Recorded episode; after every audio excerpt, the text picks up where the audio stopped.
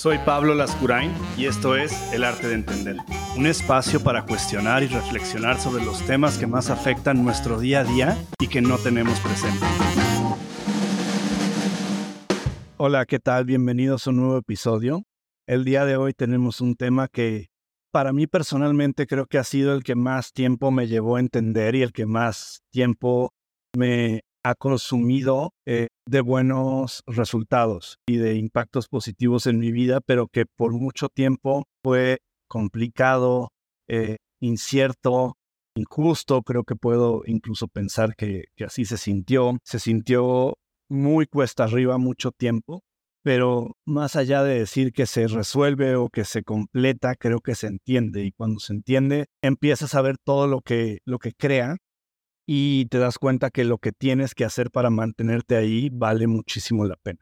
Y estamos hablando de la congruencia, ¿no? Y cómo la congruencia es un camino largo de comprensión, de aprendizaje, de disciplina y de mantenerte en, tus creencias y tus metas, una vez que también ya estas creencias y estas metas han sido trabajadas y establecidas de forma, de forma sana y de forma eh, personal y, de forma empática, ¿no? Me parece que, para entrar un poco en contexto, la congruencia es la alineación entre los pensamientos, los sentimientos y, las acciones que tomamos, ¿no? Cómo de algún modo tenemos todas estas creencias, todas estas eh, metas, pero también por otro lado tenemos lo que sentimos hacia otras personas, lo que sentimos nosotros mismos de nosotros, de nuestra situación, de nuestra realidad. Y también yo metería en ese mix también lo que, lo que queremos del mundo y lo que creemos que debemos de hacer todos para hacer pues sociedades más nobles, sociedades éticas. Y en ese sentido vamos sumando una serie de elementos y es a partir de entender esos elementos y a partir de empezar a identificarlos y estar conscientes que, que podemos ir como tejiendo muy poco a poco esta congruencia. El, primer tema complejo de la congruencia, como lo decía hace unos momentos, es qué tan claro tienes tus creencias y qué tan claro tienes la relación con tus emociones y con tus sentimientos, ¿no? Ya esto lo vimos en episodios anteriores, pero me parece que no te puedes adelantar y tratar de ser congruente si no has hecho todo el trabajo previo. Y por eso también ya hemos hablado en esta temporada de la importancia de eh, elevar nuestro nivel de atención hacia lo que sentimos, hacia lo que hacemos, las expectativas que construimos, cómo manejamos la desilusión, cómo manejamos nuestras relaciones familiares, amorosas, de amistad, emocionales. Y creo que aunque ninguno son caminos en donde llegas a la meta, sí son caminos en donde entiendes la forma en la que subes la montaña, entiendes la forma en la que atraviesas bosque y vas entendiendo cómo se hacen las cosas y no necesariamente implica que eso las haga más fáciles, pero sí que aumenta tu capacidad de entender y afrontar. Entonces, cuando hablamos de esta congruencia, que básicamente es cómo hago que todas las áreas de mi vida respondan mi ser individual, pues hay un montón de cosas que se interponen en el camino, ¿no? Pensemos que una vez que ya logramos un poco tener un set de creencias con las que nos sentimos en paz, con, con las que nos sentimos reconocidos, presentes, eh, sanos.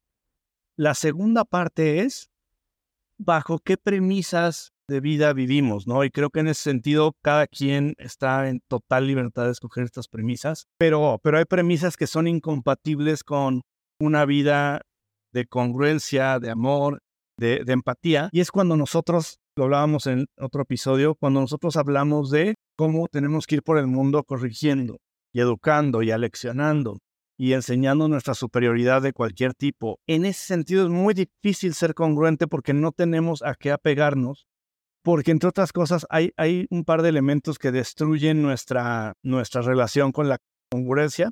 Y sin duda en el número uno en la lista es el sentirnos merecedores o el sentirnos superiores nos hace no tener que apegarnos a esta congruencia. Porque en, un, en una sensación o en una percepción propia de divinidad, eh, pues básicamente lo que pensamos es que esta congruencia no la, no la perseguimos nosotros ni la construimos nosotros, sino la congruencia se da porque somos esta deidad que emana congruencia Incluso quien dice que no es corrupto y hace un acto de corrupción, bueno, pues se entiende desde la deidad y desde su, su estandarte de superioridad que puede tener estos, estos movimientos, ¿no?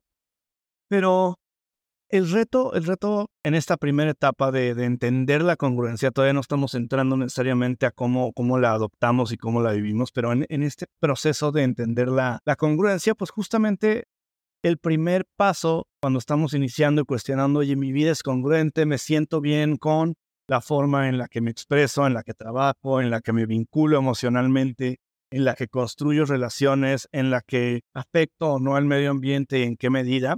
Creo que en, ese, en, ese, en esa etapa, los primeros miedos o los primeros conflictos que, vienen es, por un lado están las expectativas de nuestro círculo cercano, ¿no? Y, el juicio de valor que de forma tan a veces eh, cómoda hacen las personas que están a nuestro alrededor sobre la forma en la que hablamos, la forma en la que vivimos, la forma en la que vamos evolucionando emocionalmente, eh, personalmente, profesionalmente.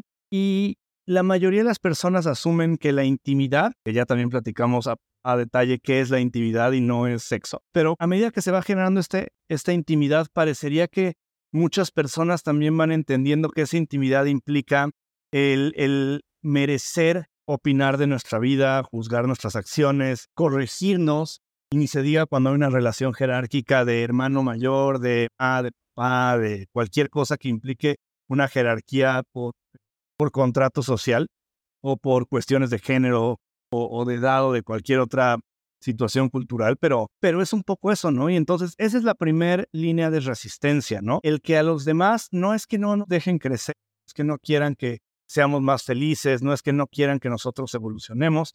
El ser humano tiene un instinto de resistir ante lo que no conoce y ante lo que no reconoce, ¿no? Entonces, cuando un ser humano que, que, está acostumbrado por años a la forma en la que tú contestas, a la forma en la que dices que sí a todo, en la forma en la que no has puesto límites, cuando tú empiezas a cambiar, lo cual, pues desde el punto de vista terapéutico, psicológico, todo esto es, es un paso hacia ser una persona más sana en, en mindfulness, en tu mente, en tus emociones, para muchas personas es violento, porque el cambio es violento cuando no hacemos parte de los demás y en el cambio emocional personal pues no tenemos tampoco por qué hacer partícipes a los demás. Incluso pensaría que complican mucho la, la transición cuando tienes que hacer tu transición personal, individual, emocional, eh, acompañado de dos o tres o cuatro o las personas que sean, ¿no?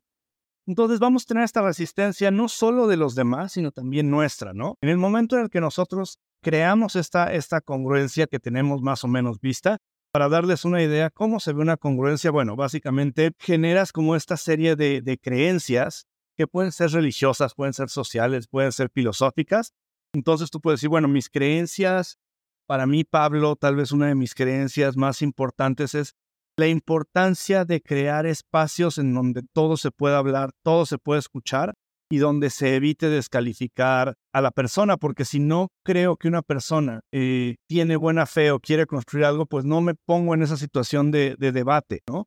Pero bueno, es, es, una gran creencia mía, que siempre hay tiempo y siempre hay espacio para escuchar a alguien que piensa distinto, ¿no? Entonces, es una primera creencia. La segunda creencia es que me parece que el individualismo está totalmente rebasado hoy y que lo que nos hace falta es pensar como grupo, como sociedad, quitarnos a nosotros del centro y ponernos en, el círculo como todas las demás personas están en el círculo.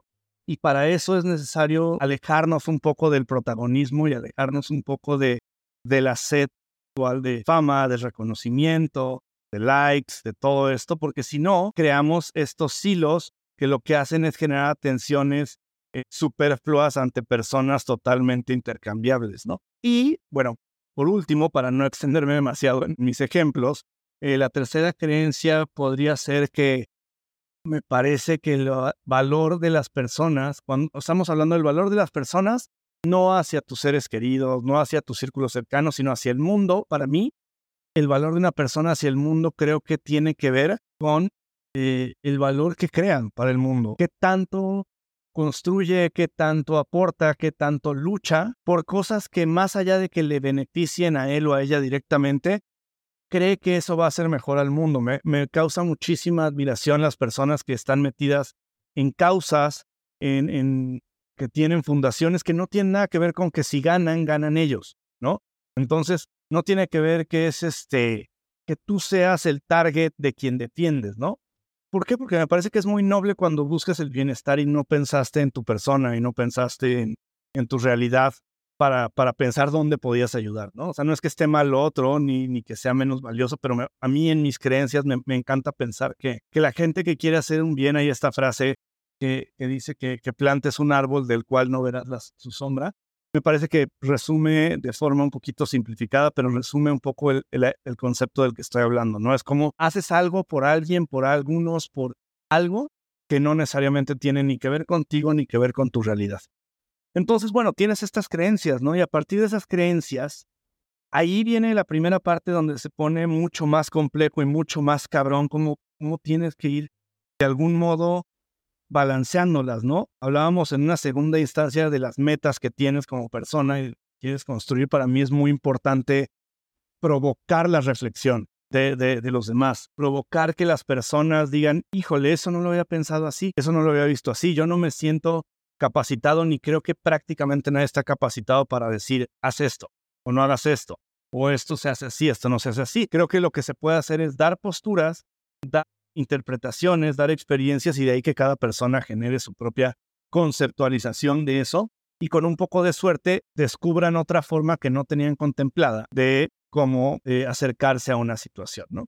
Entonces, para mí mis metas, bueno, una es justamente qué tanto puedo provocar eso, qué tanto puedo provocar la reflexión, más allá de que las personas crean o tengan una buena o mala opinión de mí, eso no es importante para mí, sino lo importante justamente es que se genere esta reflexión, ¿no? Entonces, una meta número dos, me parece que profesionalmente, hablando como de, de esta parte profesional, me parece que mi meta más grande es convertirme en una persona que, que sea capaz de ver las cosas desde otra perspectiva en el mundo profesional, desde, desde las áreas número uno de innovación, número dos de tecnología y número tres de resolución de problemas.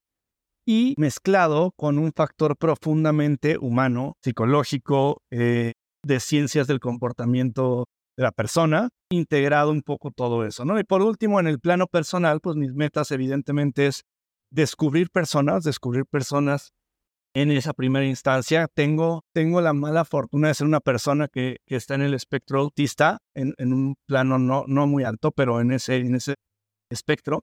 Y eso me hace también dos cosas, ¿no? Una, que no me produzca eh, facilidad el, el, conectar con personas nuevas, ¿no? O sea, creo que hay muchos elementos que no logro manejar a la hora de conectar con personas nuevas. Entonces, eso por un lado es un reto, pero por otro lado está el que cuando encuentro una persona, sea hombre, sea mujer, sea joven, sea de más edad, independientemente de todas sus características post persona, ya lo hablábamos también en otro episodio, me produce muchísima emoción porque imagínense que es como ir a 500 restaurantes y ninguno te gusta y cuando encuentras uno que te gusta, te sobreemociona, ¿no? Y, y, eso me ha metido en un montón de problemas en, la vida, ¿no? Por ser muy entusiasta, por ser muy animado, por cargar un poco con estos estigmas de ser intenso, o de ser como muy, eh, como muy proponedor de planes, de cuestiones, pero bueno.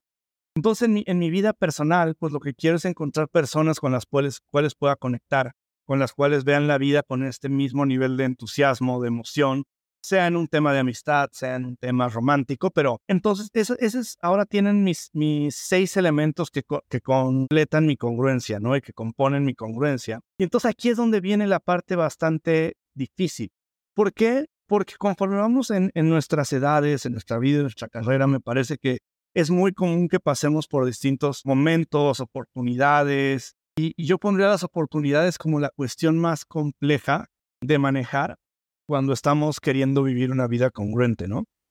Eh, cuestiones muy prácticas, ¿no? Que pueden ser como muy eh, transaccionales, en donde yo profundamente creo, por poner un ejemplo, que el gobierno no tiene por qué invertir en temas de emprendimiento de impacto, ¿no? Entonces, a mí puede ser que llegue un organismo de gobierno y diga, Pablo, es que si tú nos ayudas, nosotros fondeamos todas tus iniciativas y te apoyamos.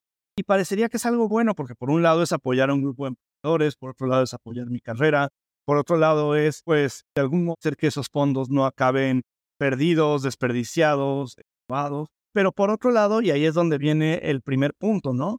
Híjole, no, no cabe eso con mi congruencia, no cabe con mi congruencia el recibir dinero, el recibir apoyo de una persona como en general tienden a ser los gobernantes, que son de partidos políticos, que son bastante grises en sus formas, eh, que son bastante grises en, en, sus métodos de medir, de dar, de crear bien común.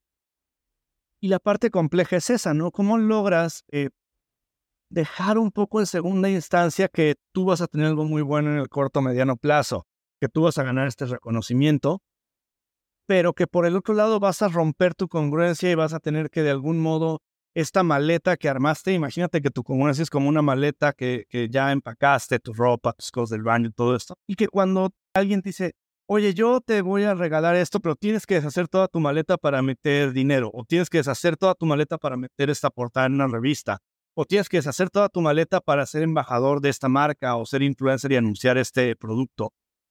La mayoría de las personas lo hacen yo creo que por dos razones. Uno es porque no tienen una maleta preparada, entonces si tienes una maleta un poco en desorden y un poco vacía, cabe lo que sea, y entonces te acostumbras a que esa maleta de lo que se llena es de lo que quiera la gente meter ahí.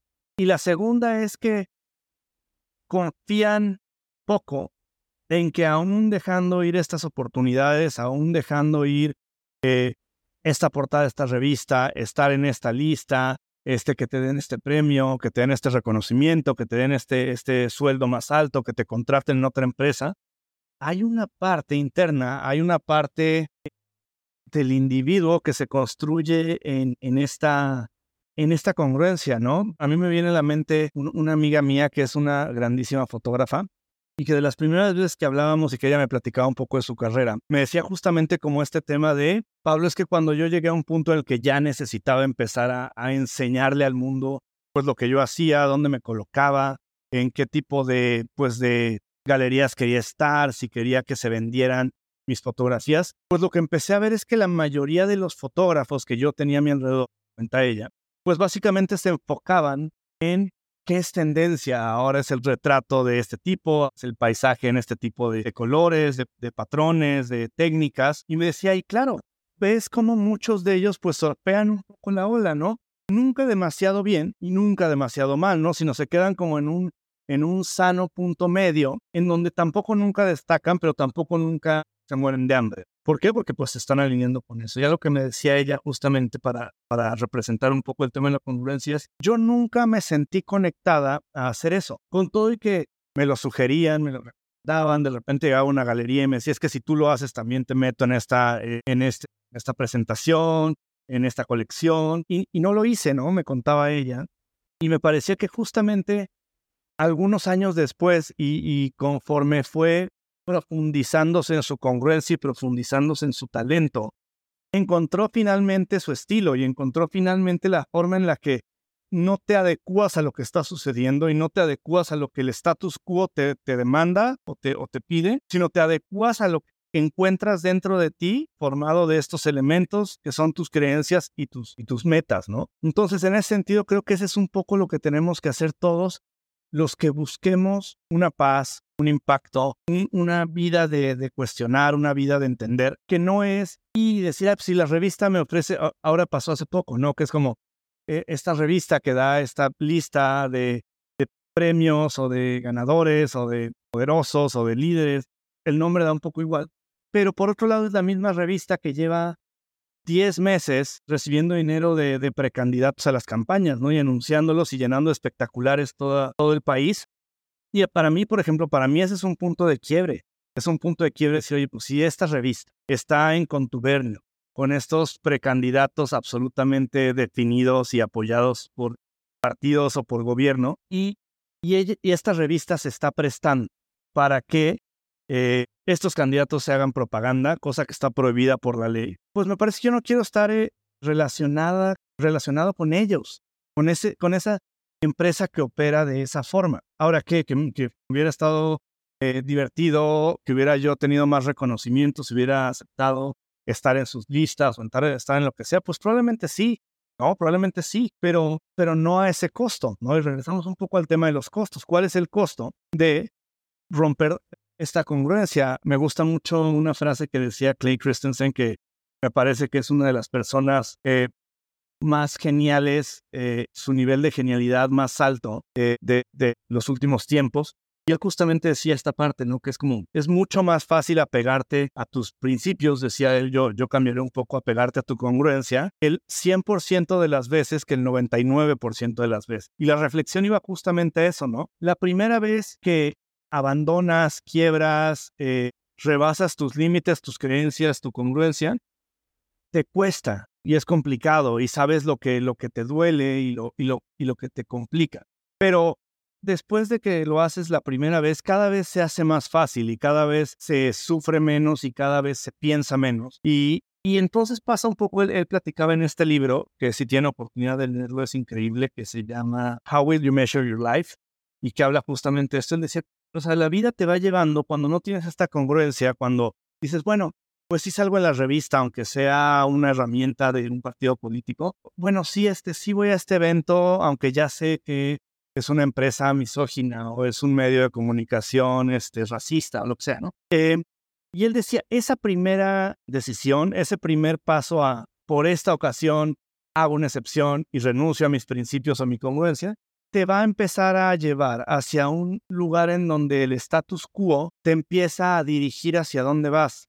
Y no es algo que te des cuenta esa primera vez, sino es algo que te des cuenta en un año o en dos o en tres. Él, los ejemplos que maneja en este libro son 20 años después, 15 años después, 10 años después que la gente dice, pues yo no sé cómo acabé aquí, yo era una persona muy honesta, yo era una persona con valores como muy honestos, muy amorosos, muy transparentes, muy sanos y, y, ahora me encuentro como CEO de una empresa profundamente corrupta. Y es bueno, es que una decisión va un poco siguiendo a la, a la del futuro, ¿no? O sea, si tú decides que hoy está bien hacer esta, esta mentira o esta cuestión, esa, eso lleva repercusiones no universalmente, no religiosamente, sino el hecho de haber aceptado dar un soborno, probablemente te lleve a hacer otras cosas con las que no vas a estar de acuerdo y te lleve de algún modo a un camino que no era el que tú querías seguir en tu camino, en tu camino de vida y en tu camino de, de, de lo que quieres entender de lo que quieres vivir, ¿no? Y en ese sentido, escuchamos muchísimo esta parte como de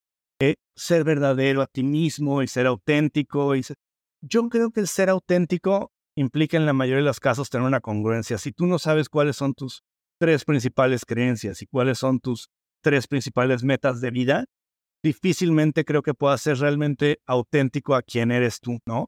Y esa es una reflexión mía, no, no, no digo que así sea, sino me parece a mí también de haber trabajado con muchísima gente en estos temas y ayudarles a, entenderlos mejor. Creo que sí, eh, sí hay una profundidad ahí interesante.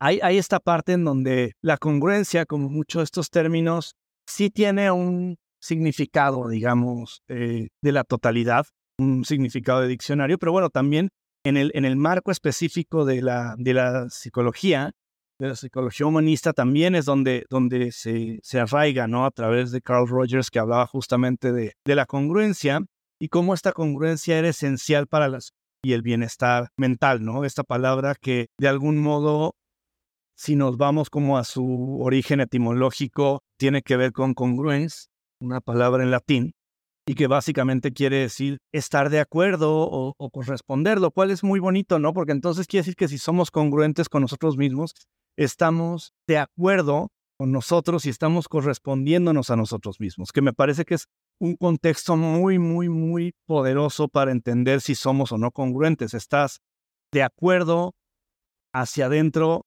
con lo que haces hacia afuera, hay un match. Y la segunda, estás correspondiendo lo que piensas, lo que sientes, lo que quieres, lo que buscas adentro con lo que, con lo que expresas, con lo que construyes, con lo que accionas afuera o no. Y, me parece que eso, eso da un gran contexto de la importancia de la congruencia y, y cómo esta congruencia sufre estos embates del status quo como el dinero, como la fama, como el reconocimiento, como el pertenecer a un grupo de poder, a un grupo de influencia pero se vuelven vidas muy, muy vacías, ¿no? Se vuelven vidas en donde en el momento que ese privilegio, esa pertenencia, ese dinero disminuye o se acaba o lo normalizas, otra vez estás en el punto en el que no encuentras esa, esa correspondencia en ti mismo, ¿no? Bien decía Sócrates, la vida que, que no es examinada no vale la pena vivirla. Y creo que en ese sentido la congruencia es el mejor mecanismo que tenemos para estar constantemente en un estado de vigilancia en qué estamos haciendo, cómo lo estamos viviendo, qué valor nos está agregando.